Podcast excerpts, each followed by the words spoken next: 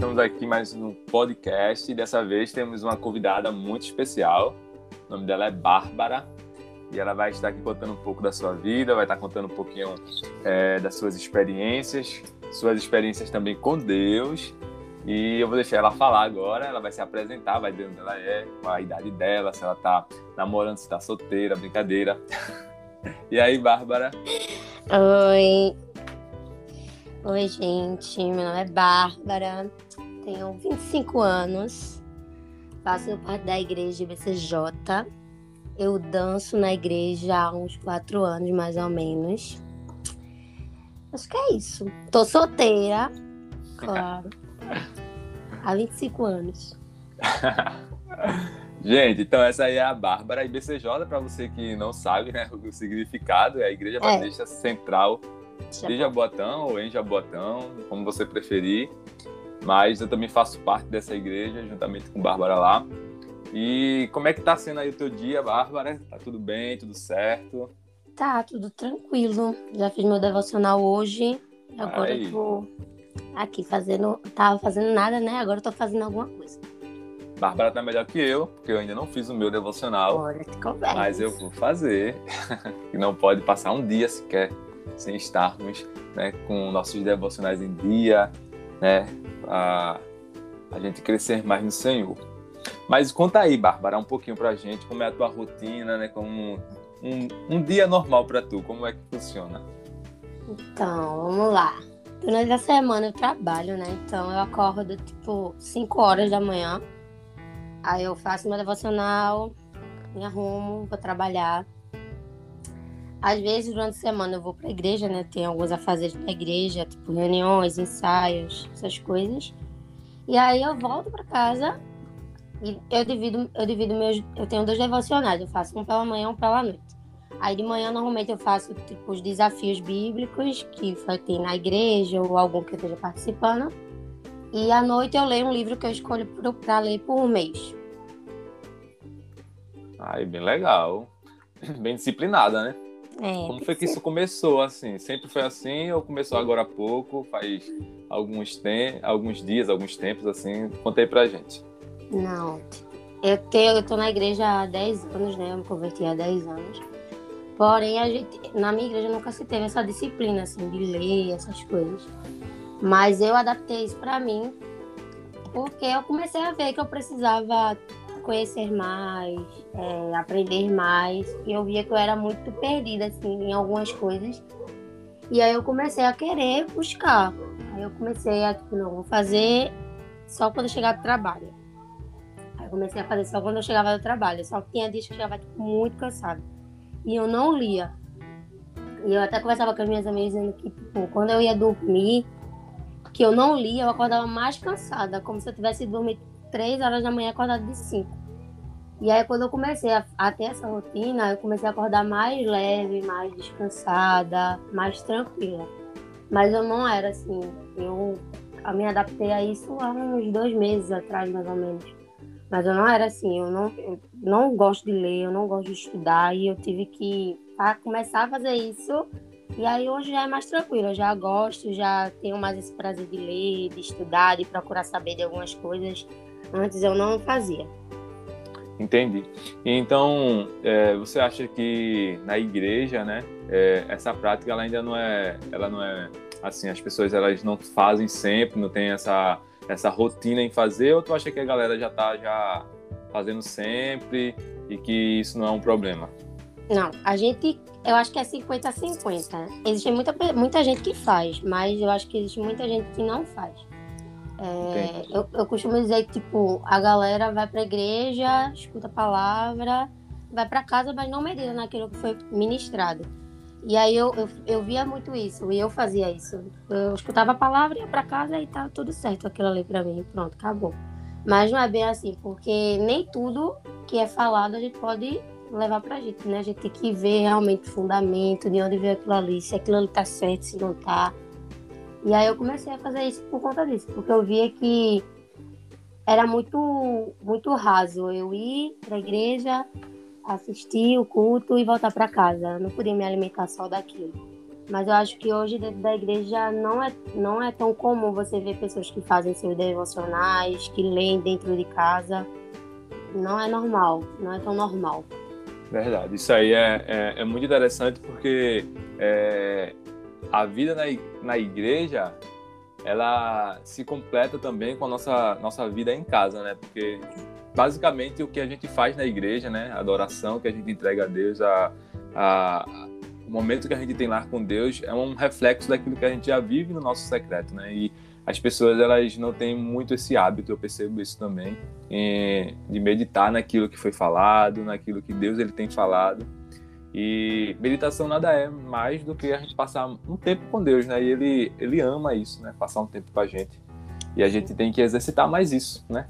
É, é uma coisa que eu tenho feito no meu Instagram muito também é estar é tá incentivando a galera a estar tá meditando está buscando conhecer mais a Deus, porque com certeza, eu tenho certeza, né, assim como eu, é, tenho visto a mudança que isso, que isso gera, e eu tenho certeza também que você tem visto isso na sua vida, sim ou não? Muito, muito, muito, muito. Você começa a enxergar a vida de outra forma, não, não tem nem o que discordar disso aí. Isso aí.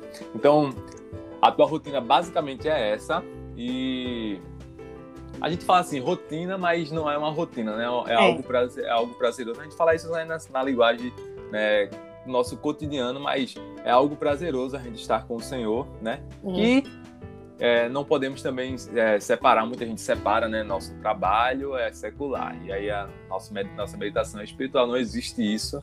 Né? Paulo ele falou lá aos Efésios que não existe isso não existe é, sagrado e secular. Tudo é sagrado, né? Só a gente colocar o Senhor no meu. Então, essa é a sua vida, é, a sua rotina, né? Possamos dizer assim, no, no dia a dia. Né? Você está todo, toda hora e todo momento com Deus, mas está fazendo também as coisas é, da vida, não é isso? Isso. Então vamos lá.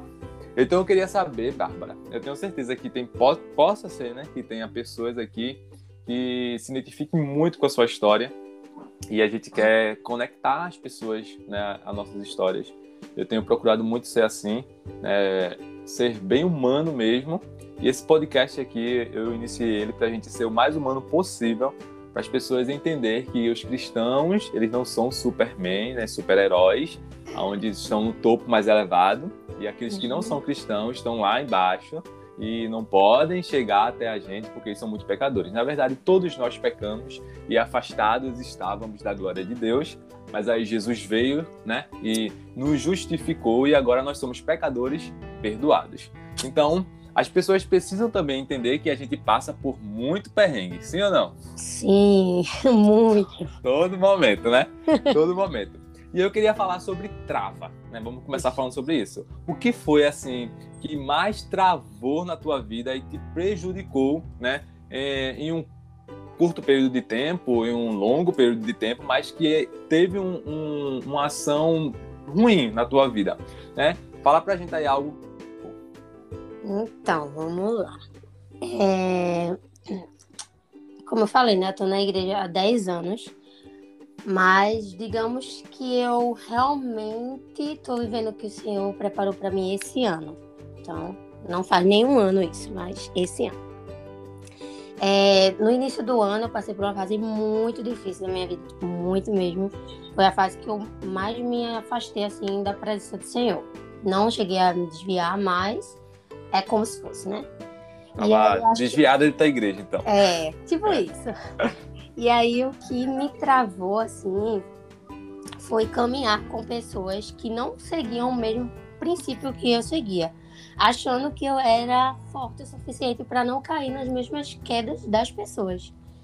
Então eu acho que o que me travou mesmo foi isso, foi quando eu apaguei a memória de quem eu era em Cristo, do que o Senhor tinha para minha vida, e eu comecei a caminhar com pessoas que é, não, não seguiam o princípio que eu seguia, que não acreditavam no que eu, no que eu acreditava. Eu comecei a distorcer aquilo que eu acreditava. E Mas essas pessoas eram cristãs ou eram não cristãs? Não, não era cristã. Sim. Eram pessoas que não eram cristãs, mas, tipo, é, que eu considero meus amigos, considerava Sim. no caso, meus amigos, e só uma dessas pessoas que não, que não era cristã que me fazia enxergar que ali não era meu lugar.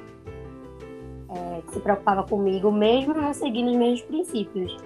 E aí ela foi uma das pessoas que me ministrou e me fez olhar assim, puxa, aqui não é meu lugar. Mas mesmo assim, eu não não queria sair dali, queria continuar, porque era para mim era super prazeroso.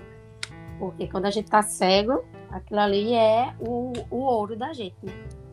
E aí Sim. foi uma das coisas que mais me travou. Acho que caminhar com pessoas que não tinham o mesmo propósito que eu, achando que eu era forte o suficiente para jamais cair no que aquelas pessoas estavam caindo. Entendi. Então, é, caminhar com pessoas que não têm o mesmo propósito que a gente acaba distanciando a gente do propósito, né? Com certeza, porque a gente é muito influenciado, muito, muito influenciado. E se não, você não tiver o foco, você não tiver firme, você vai se embora e acabou sim. Isso, verdade. E, existem muitas pessoas nessa situação, né, Bárbara? Que é, tá se distanciando do seu propósito, né? Está se deixando levar por aquilo que não foi é, o que Deus, né? Não é o que Deus, na verdade, não é o que Deus quer para elas, uhum, né? Sim.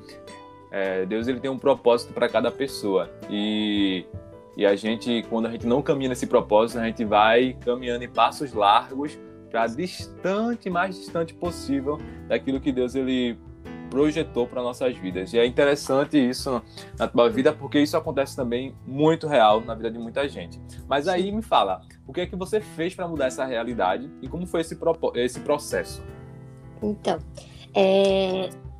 há, um, há um tempo atrás saiu um vídeo, né, que falou sobre uma, uns jovens que é, evangelizaram um ateu, e enfim. Aí uma amiga minha mandou esse vídeo para mim, e na época eu já tava nessa crise, é, crise existencial, crise com, com Deus, eu tava muito mal.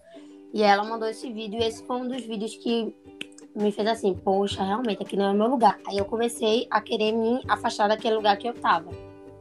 Mas o meu start, meu start mesmo, foi através de uma pregação no culto jovem da nossa igreja que falava sobre Maranata. E aí foi lá que eu, tipo, não, é realmente. Eu preciso acordar, eu preciso sair daqui, eu preciso correr disso aqui, porque isso aqui não é para mim, não é minha vida. Eu nunca fui assim, é, nem antes de eu me converter pela primeira vez. Eu nunca fui assim, eu nunca gostei dessas coisas de festa, de farra, essas coisas. Minha conversão foi muito tranquila, porque eu nem nem vivi essas coisas no mundo. E aí eu comecei a olhar para isso e dizer, não, tipo, aqui não é o, o meu lugar. E aí foi uma das coisas que me fez é, mudar essa, é, é, sair dessa, dessa vida, mudar e querer viver a realidade que eu vivo hoje. Mas foi um processo muito complicado, porque não é fácil você começar a viver uma coisa e sair daquilo ali imediato, não tem como.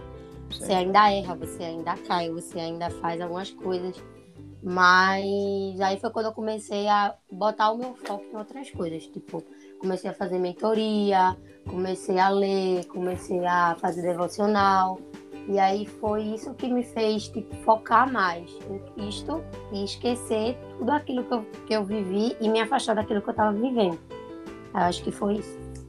Nesse processo você perdeu assim muitos amigos, né, assim, entre aspas? Muitos, muitos amigos. Pessoas que eu chamava de amigos, eu comecei a olhar assim, tipo, as pessoas, as pessoas mesmo foram se afastando de mim e eu acredito que foi um propósito de Deus mesmo, porque se depender de mim, eu sou aquele tipo de pessoa que é amigo de todo mundo, que fala com todo mundo, que conversa com todo mundo, que se abre para todo mundo. Mas aí eu comecei a moldar isso dentro de mim, entender que não é para todo mundo que eu tenho que falar, não é com todo mundo que eu tenho que me abrir. E aí eu fui reduzindo, reduzindo, reduzindo meus amigos até eu ficar com os que eu tenho hoje. Mas automaticamente as pessoas já foram se afastando de mim porque eu escolhi é, viver os princípios de Deus, né? Entendi. É legal ouvir falando isso, Bárbara, porque é, a gente precisa aprender a nos conhecer, né? A saber nossos limites a saber realmente, assim, olhar pra gente, porque tem gente que, que faz as coisas, faz, faz, faz, e, tipo, não tem nem noção da onde, da onde para onde está indo. E aí, eu sei que isso é uma ação do Espírito Santo também, Uhum. Mas a gente precisa também é, tem a nossa parcela, né, também que a gente precisa escolher, né, ouvir a voz do Espírito Santo. E às vezes o Espírito Santo fala com a gente, né, dá, dá até empurrão na gente, ó, você tá fazendo isso, não para de fazer e tal, né, bate assim na gente e a gente não tá, tá completamente cego, né, não quer é, essa mudança, não quer mudar, porque a mudança realmente é muito difícil, né, como você mesmo falou, né, não é uma coisa fácil. Então as pessoas elas não querem muito, né, é, ter esse trabalho, né? Eles começam a pensar, eu vou ter que mudar, eu vou ter que fazer isso, eu vou ter que fazer aquilo, vou ter que parar de fazer isso, vou perder tantas pessoas, mas não param para ver que é, tudo isso é para algo muito maior e eterno, né? A gente tá é, não param para pensar que aquilo que eles estão vivendo, né, aquilo que eles estão passando naquele momento é algo passageiro. E é muito legal a gente é, ouvir isso de você, porque é, é interessante a gente aprender a, a nos conhecer, aprender a, a, a, fazer uma reflexão, né, uma autoanálise de nós mesmos, para que a gente possa ir consertando algumas coisas. Muito legal. Mas aí tu falou para mim que era quanto tempo que tu é cristão? Dez assim, anos. Dez Me converti anos. dia 1 de abril de 2011. Olha aí, 10 anos. 10 então anos. já tem uma década, né? que, que, uma década que tu, é, que tu já é cristã. E me fala, como jovem, né? Tem quantos anos? 25. 25 aninhos, né?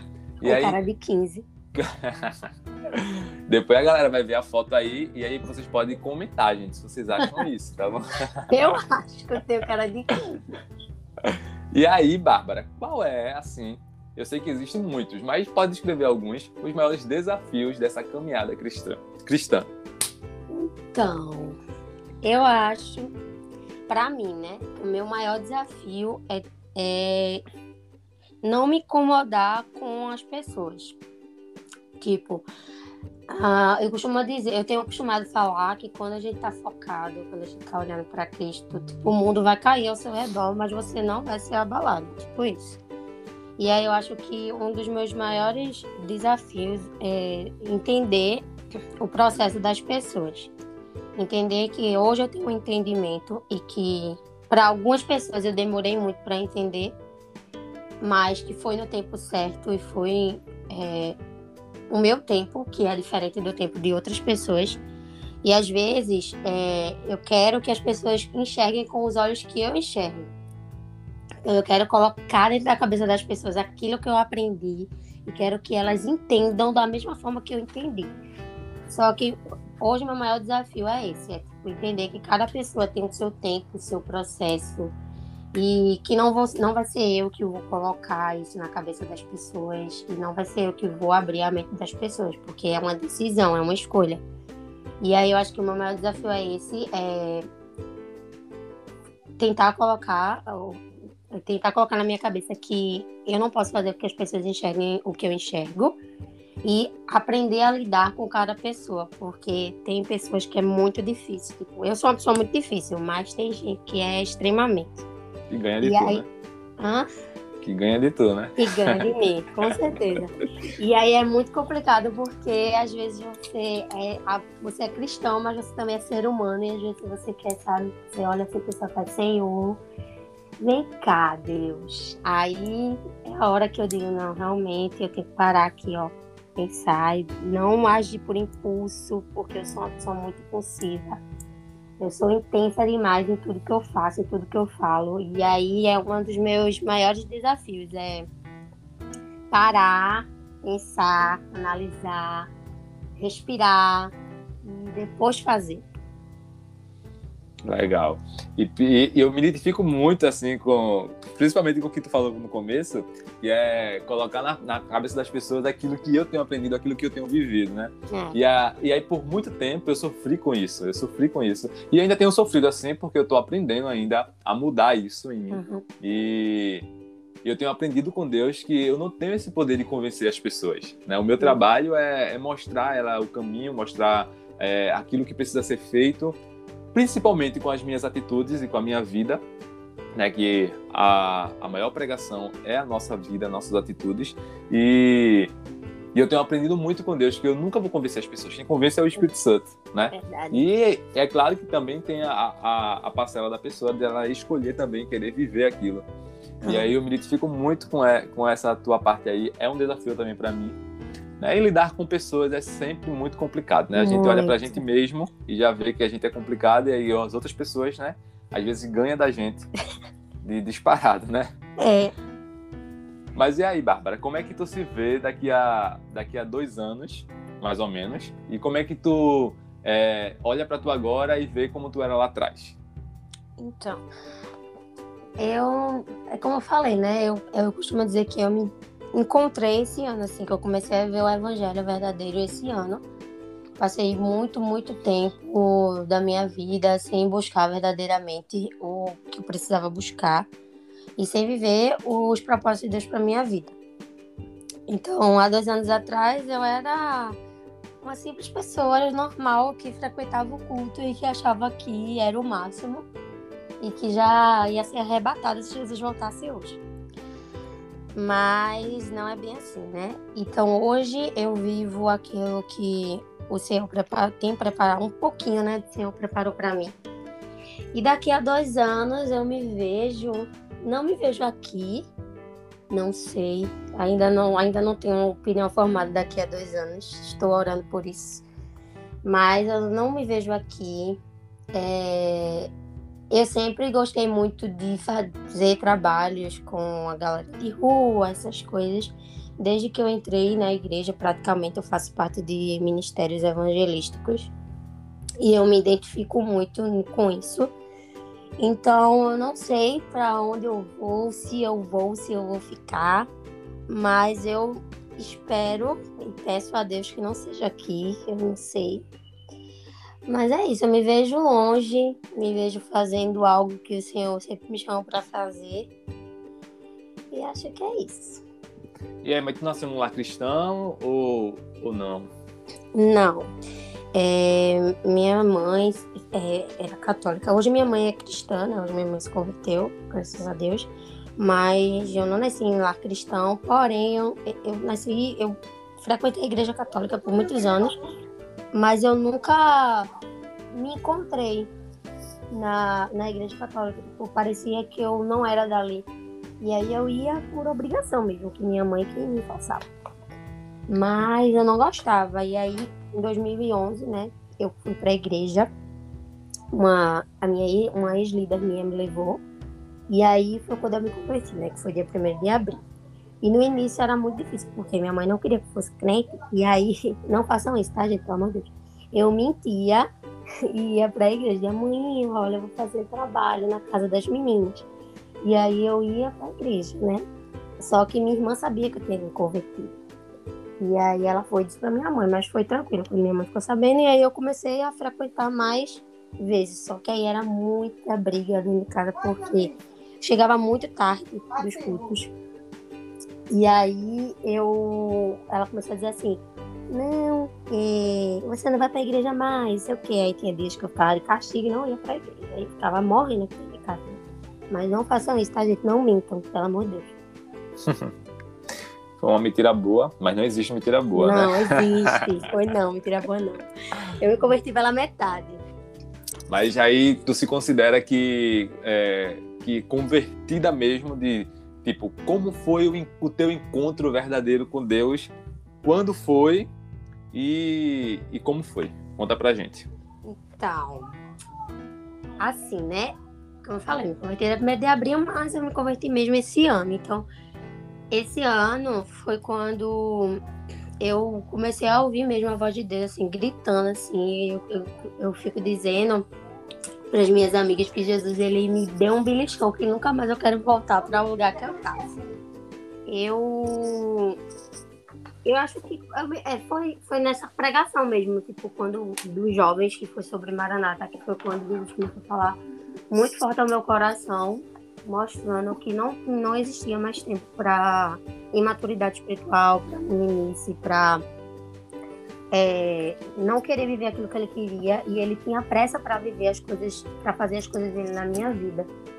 E aí foi quando eu tive assim um start não, realmente é aqui, eu preciso ficar aqui. Foi quando Jesus realmente me encontrou e disse que é, ele tinha pressa para cumprir algumas coisas na minha vida, mas que eu estava retardando isso, sabe?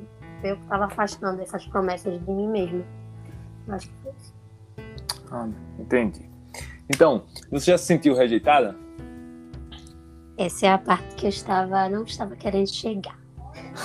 então, é, é uma das minhas. Foi uma, né? Hoje em dia não mais, mas foi uma das minhas maiores dificuldades, porque é, eu venho de uma família totalmente disfuncional e meu pai saiu de casa com 13 anos e eu era sempre fui muito, muito, muito apegada ao meu pai. Então, assim, eu nunca tive um convívio bom com a minha irmã e tal. E minha mãe, a gente se parece muito, então a gente se chocava bastante. É, e aí eu me senti por muitos anos da minha vida bem rejeitada assim em relação à família e eu acabei levando isso para minha vida assim com amigos, minha vida pessoal e as minhas feridas refletiam muito é, na minha vida assim social com as pessoas. E aí eu sempre, como eu sempre fui uma pessoa muito difícil de lidar, de lidar eu era muito mais ao extremo, tipo uma pessoa literalmente insuportável. E aí é, existia pessoas que não sabiam lidar comigo e elas acabavam é, me ferindo mais ainda. E aí, por eu me sentir mais ferida ainda, eu começava a ter reações de autodefesas, onde eu machucava as pessoas e as pessoas não queriam estar perto de mim por conta disso. E aí eu me sentia mais rejeitada ainda. Então, eu lutei muito contra esse sentimento de rejeição porque foi uma coisa que me perseguiu por muito tempo. É, me re refletiu em relacionamentos, refletiu em amizade, refletiu dentro de casa, ao ponto de eu agir do mesmo jeito que eu era tratada. Então, a rejeição, ela me perseguiu por muito tempo na, na minha vida, porém, principalmente esse mês, é uma das coisas que eu estou trabalhando muito na minha vida, que eu tenho sido muito ministrada em relação a isso. Mas é, me perseguiu muito por muito tempo, por questão da minha família disfuncional e que refletiu na minha vida, assim, pessoal. Entendi. E hoje, você, se fosse dar uma nota para tu, é, sendo bem honesta, né? De 0 a 10, quanto tu melhorou em relação a, a se sentir rejeitada e tal? Acho que 7. Ainda preciso melhorar um pouco, mas... Estaria na média, né? É, na média. Mas aí, nesse nesse tempo, tu aprendeu, aprendeu o que com isso, né? Com essa, com essa questão de rejeição e o que foi que te motivou, né, a, a ir mudando isso, né? O que foi que aconteceu? Então, foi essa questão de não conseguir conviver socialmente por conta disso.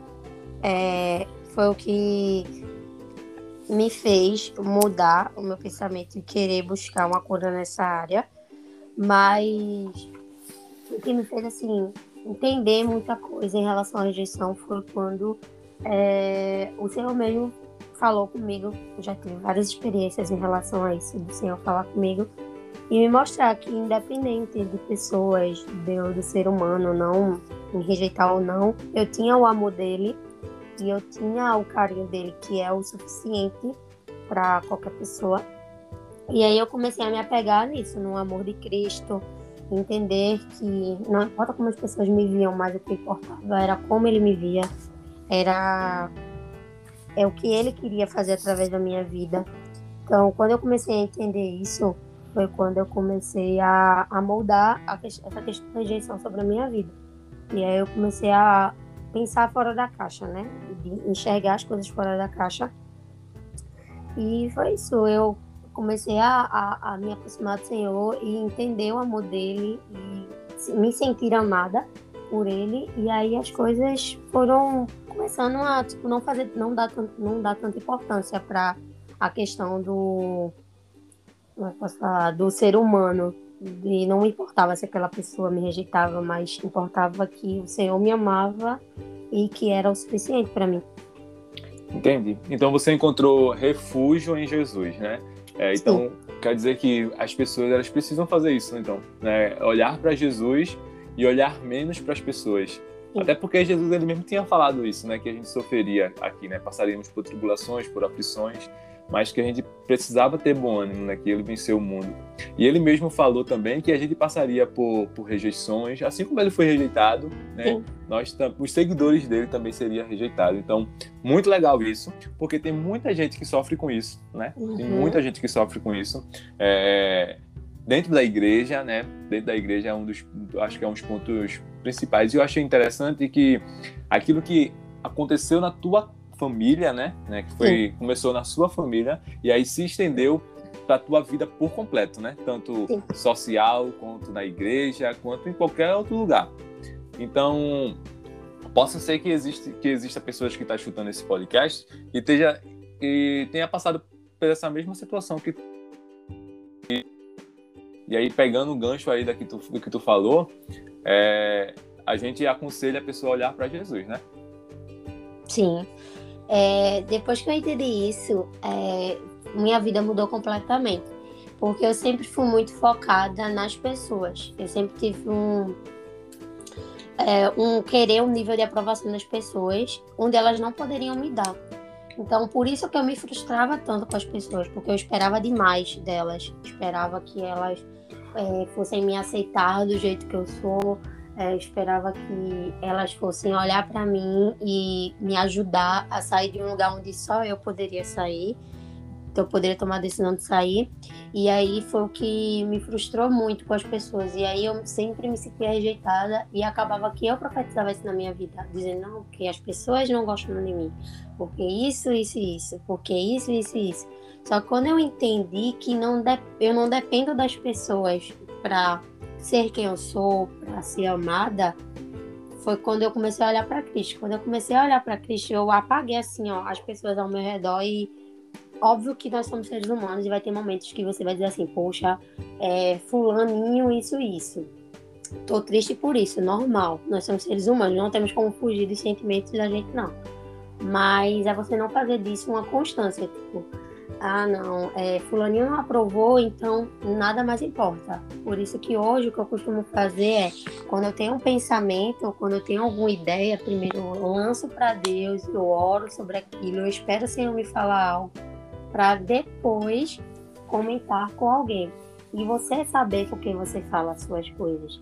É você buscar pessoas que vão lhe entender e não que ela, não pessoas que vão tá o tempo todo diminuindo aquilo que você pensa ou desacreditando naquilo que você pensa. Isso é muito importante também. Então, quando você olha para Cristo e você entende essas, esses dois lados, para quem você fala e com quem você fala, tudo muda. Você começa a focar em Cristo de uma forma onde seu primeiro pensamento, suas primeiras ideias você vai lançar sobre ele. Tipo, não vai ser pessoas que vão te dar um ok. É depois do ok de Cristo mesmo. Show. É isso aí. E é legal também a gente ter esse cuidado de, é, de falar as coisas a, a pessoas assim, para que é, as pessoas elas não venham a, é, a, abafar, né? Muitas vezes a gente tá com uma chama bem acesa e as pessoas elas uhum. têm esse poder de bombeiro, né? De apagar o uhum. fogo, né? E também a gente não está querendo dizer que a gente quer que as pessoas concordem com tudo também, claro. né? Que a gente, todas as ideias da gente. Sim. Mas a gente tem que andar com pessoas otimistas, né? Que é, é, com a galera de Josué e de Caleb, né? Que foram os 12 espias que, que voltaram, né? Com, com notícias otimistas. Não, a terra tem gigante, a terra prometida tem. É, é, os muros são altos, tem as dificuldades, mas o Senhor prometeu, então é nossa. Né? São, são pessoas que estavam confiando naquilo que o Senhor tinha falado. Né? E os outros 10 voltaram só com notícias negativas. Então a gente tem que saber escolher a quem a gente vai contar as coisas que o Senhor tem compartilhado com a gente, né? Se vai ser pessoas Sim. que vai somar ou se pessoas que vão querer diminuir. Porque se for pessoas que vão querer diminuir, a gente nem conta, né? Porque já tem muita gente querendo diminuir aquilo que o Senhor ele quer fazer, que o Senhor só quer fazer coisa grande, né? E aí as pessoas querem estar diminuindo, colocando Deus numa caixa e tal. Mas é, é, a gente realmente ter esse filtro mesmo de saber com, com quem vai conversar, é, sempre abertos mesmo a, a a, as opiniões, né? Obviamente, né? Que as Sim. pessoas elas também têm opiniões, mas ter muito cuidado com os bombeiros aí desse tempo que quer apagar aquilo que o Senhor tem acendido, né? A chama que o Senhor tem acendido entre nós. Muito legal, Bárbara, muito legal. Quer falar mais alguma coisa sobre Não. isso? Não. então é isso aí. Então, gente, vocês estão gostando desse papo, tá bem legal, né? É, talvez você tenha se identificado aí com muita coisa que a Bárbara falou, que a gente falou aqui. E então vai aí mudando na tua vida, assim como foi possível para Bárbara, como é possível para mim, é possível também para você, né? Não somos melhores que você e também não somos piores, né? Nós somos iguais aos olhos de Deus. Mas vamos falar sobre sobre igreja. Então quer dizer que você é do Ministério de Dança. Sim. Há a... quase quatro anos, eu quatro acho. Quatro anos. Me fala, quais são os maiores desafios, né, para quem participa desse, desse ministério, né, de dança? Então, vamos lá. É, eu acho, eu vou falar assim por mim, né, porque meu maior desafio é lidar com pessoas totalmente diferentes umas das outras. Meu Deus, é muito difícil. Isso não só no Ministério de Dança, eu acredito que em geral, em qualquer ministério. É, hoje, no meu ministério, somos em seis, porém a nossa líder está um pouquinho assim afastada do ministério, porque ela teve bebê. E foi uma das coisas que dificultou muito para a gente, porque a gente ficou assim meio que sem liderança, né? E aí, é, há, um, há um tempo atrás eu tinha parado de dançar, né? Porque eu passei por todos os meus processos. E aí, quando eu voltei, eu voltei com, tipo, muita sede ao pote, porque eu tava com muita informação na minha cabeça e eu tava digerindo muitas coisas. E aí foi daí que eu comecei a querer que as pessoas entendessem e vissem aquilo que eu tava vendo e vivendo. Mas não é bem assim. E aí, é... no início, o, o ministério, a gente não tinha uma rotina de tipo vamos para um ensaio, vamos nos encontrar, vamos fazer um devocional, vamos fazer o nosso ensaio. A gente não tinha essa rotina. E aí eu, é, o Senhor me ministrou muito na época para levar isso para dentro do ministério. E aí foi quando eu comecei a querer implantar a questão do devocional dentro do ministério. E aí eu levei o devocional lá para dentro e hoje a gente consegue ter essa rotina de ensaio, de devocional, de entrega para Deus, de meditação durante a semana sobre isso, sobre a palavra que vai ser levada para os devocionais. Mas é, eu acho que o maior, assim, o maior desafio assim, dentro do ministério é lidar com pessoas totalmente diferentes, com pensamentos diferentes e um abrir mão da sua ideia eu tenho uma ideia, fulano tem uma ideia, ciclano tem uma ideia. É ou juntar e fazer um mix daquilo ali, ou escolher uma ideia de cada pessoa, ou pegar um pouquinho de cada, é muito difícil, porque são mentes que pensam totalmente diferentes uma das outras. E eu acho que isso é, é o que mais dificulta a relação dentro do ministério, eu acho. Entendi. Uma coisa que eu tenho aprendido com Douglas, né, Douglas Gonçalves, é que a gente tem que tirar o, o mais das ideias, né? Que a gente joga as ideias na mesa. Aí tem sempre aquele que diz, ó, mais, né, uhum. mais, mais isso, mais aquilo. E esse mais, é, tipo, destrói completamente o castelinho da, o castelinho da pessoa, da né? Pessoa. De areia. Sim. E a gente tem que trocar o mais pelo e, né? E eu vou fazer isso, e vamos fazer mais aquilo, e vamos fazer mais uhum. isso, né? Que é o somar. E, e eu, eu sei muito bem o que, é, o que é essa questão de grupo de ministério, né? Sim. O quanto tem várias ideias e o quanto tem pessoas que, que abafam essas ideias e, e aí acabam causando conflitos, né? Porque Sim. parece dar a entender que é, sempre as ideias dos outros são ruins. É. E a gente tem que trazer isso para dentro dos ministérios, né? As pessoas tirar o mais. Não existe, não, não deve existir mais nas, nas ideias. Né? Se a gente joga as ideias na mesa, só deve somar, né? temos que somar aquilo que foi colocado ali e com certeza vai dar alguma coisa. E, e, e, e acho que é mais sobre isso que, que rola, né? Porque tu falou muito assim sobre é, lidar com pessoas. Uhum. Mas assim, tu sempre teve problemas em lidar com pessoas ou é uma questão assim, tipo, natural? Que, tipo, as pessoas realmente elas são complicadas, né? Porque cada uma tem uma mente e tal. Ou tu sempre tivesse problemas assim lidar com pessoas? Hoje é natural, mas eu sempre tive problema de lidar com pessoas.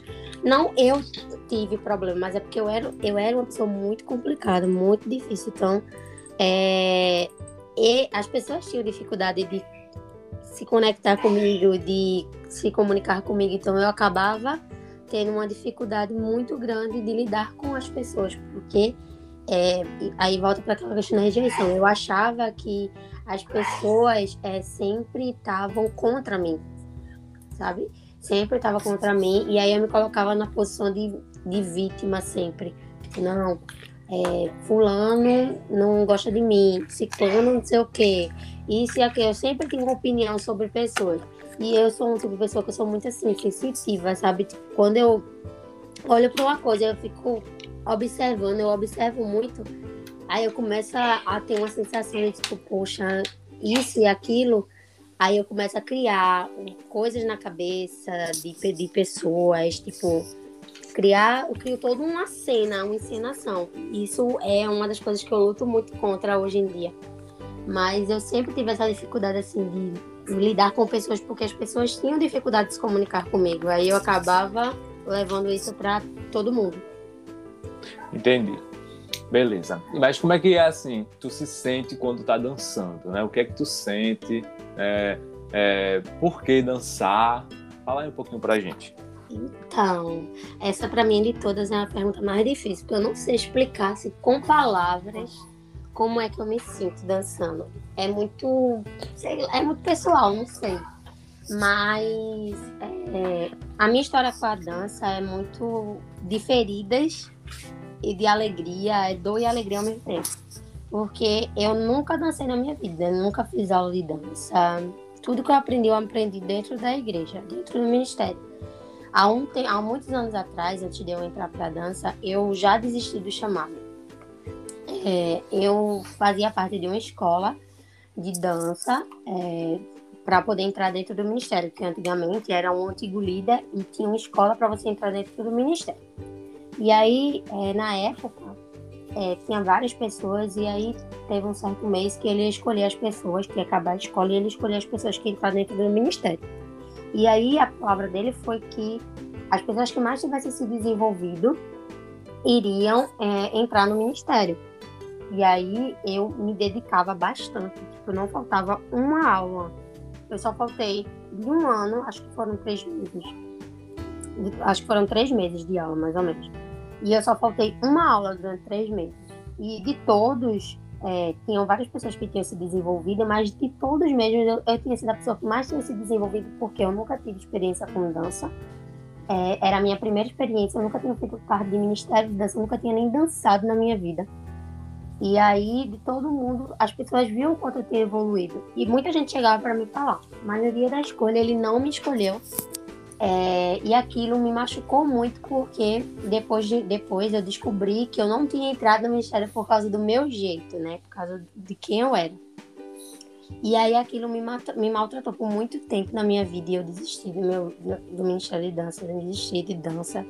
Passei um bom tempo é, que eu só cultuava depois que o louvor acabava, porque eu não aguentava ver as pessoas dançando. Eu me sentia muito mal.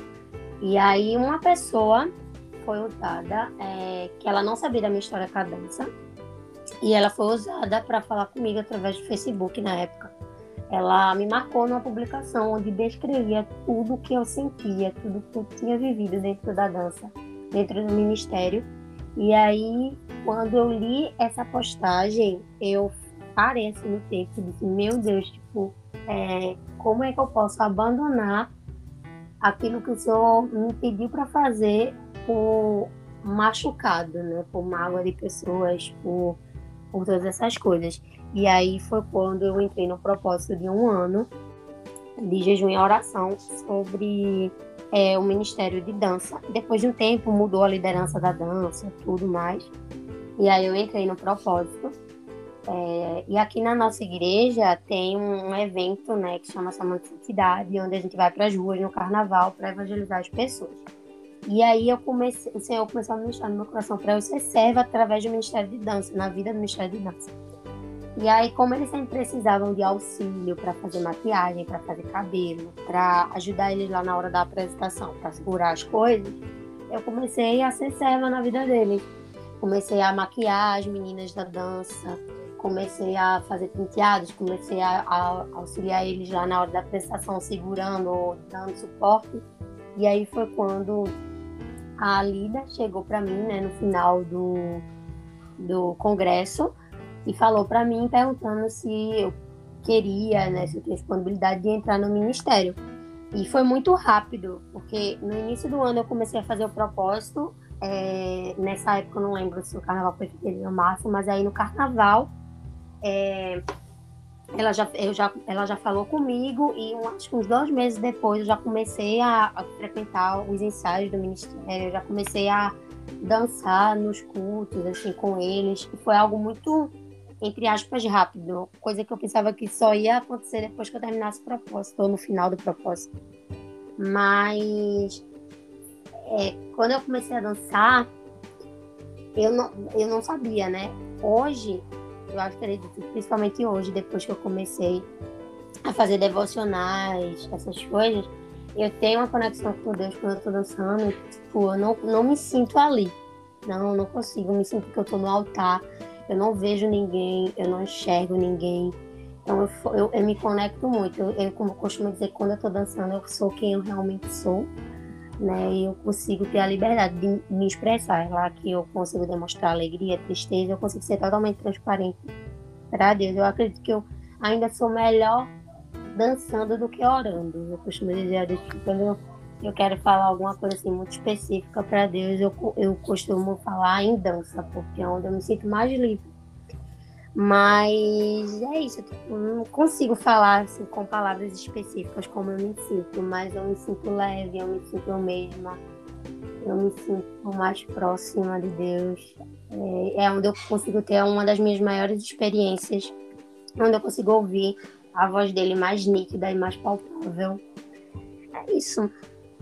E qual o conselho que você daria aí para as pessoas que também têm vontade de exercer esse ministério?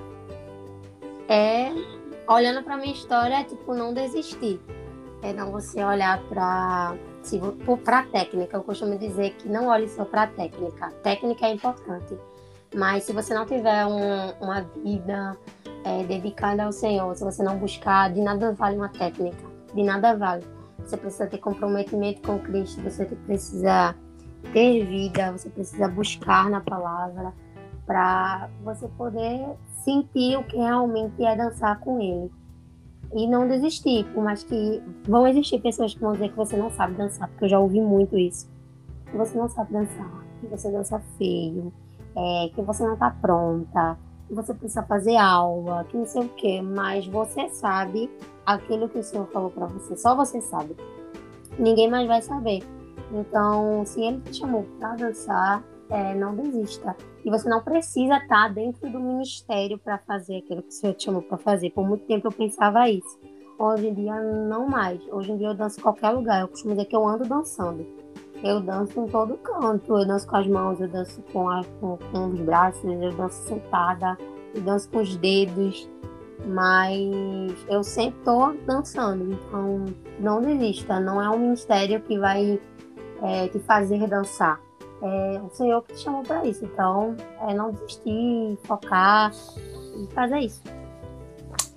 Massa, muito bom. Bárbara, foi muito legal esse tempo aqui de, de compartilhar aí sobre a tua vida, sobre o que o Senhor tem feito, o que o Senhor está fazendo, o que ele já fez, e o que ele vai fazer ainda, que a gente não sabe. Amém. A gente tem uma ideia, né?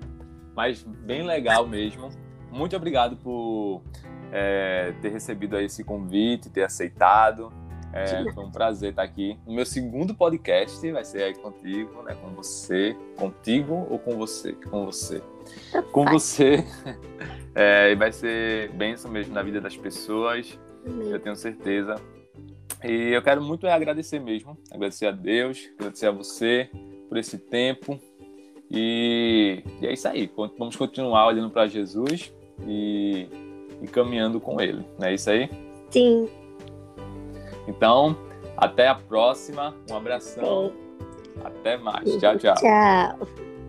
É isso aí, gente. Foi mais um podcast. Dessa vez foi com Bárbara. E eu agradeço muito a vocês que ficaram até o final. Compartilha aí geral com a galera. Vamos compartilhar o amor de Deus e o que o Senhor tem feito na vida dos nossos irmãos e que Ele também pode fazer nas nossas vidas. É isso aí. Até a próxima.